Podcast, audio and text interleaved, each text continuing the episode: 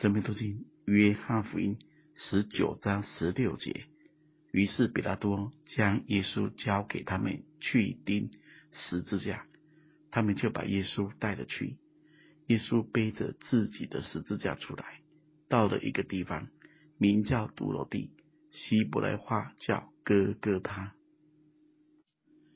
不论是彼拉多不义的审判，或祭司长诡诈私心的操弄，还是犹太人无知盲目的随从，这一切总是要成就神永远的旨意。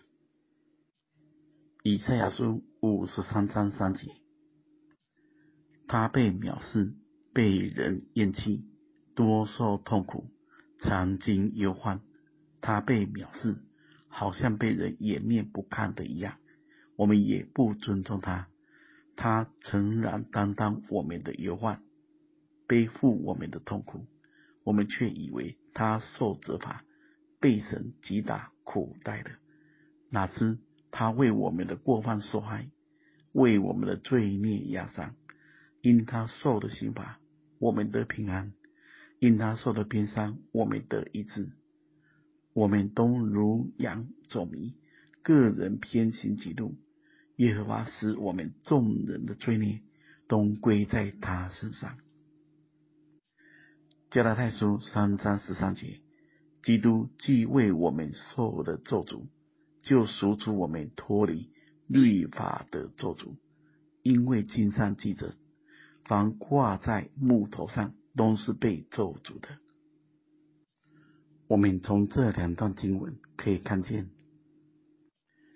主背着自己的十字架，实际上就是替我们背十字架。十字架上的咒诅，使我们脱离律法的咒诅。罪孽、刑罚、死亡，都归在主的身上。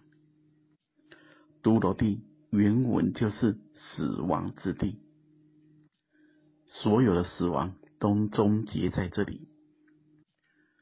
十字架结束旧造，带入新造。十字架不只是神的大爱，更是生命转换的地方。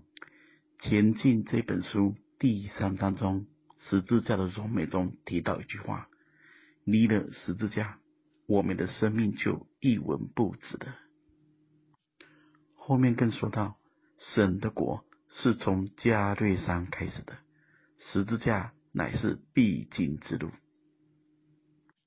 当我们背负耶稣的十字架，且在他的爱中，他的国度就在我们里面开始了。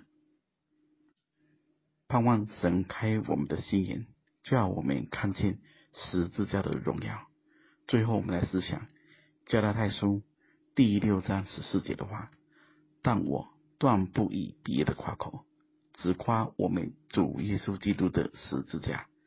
因这十字架，就我而论，世界已经钉在十字架上；就世界而论，我已经钉在十字架上。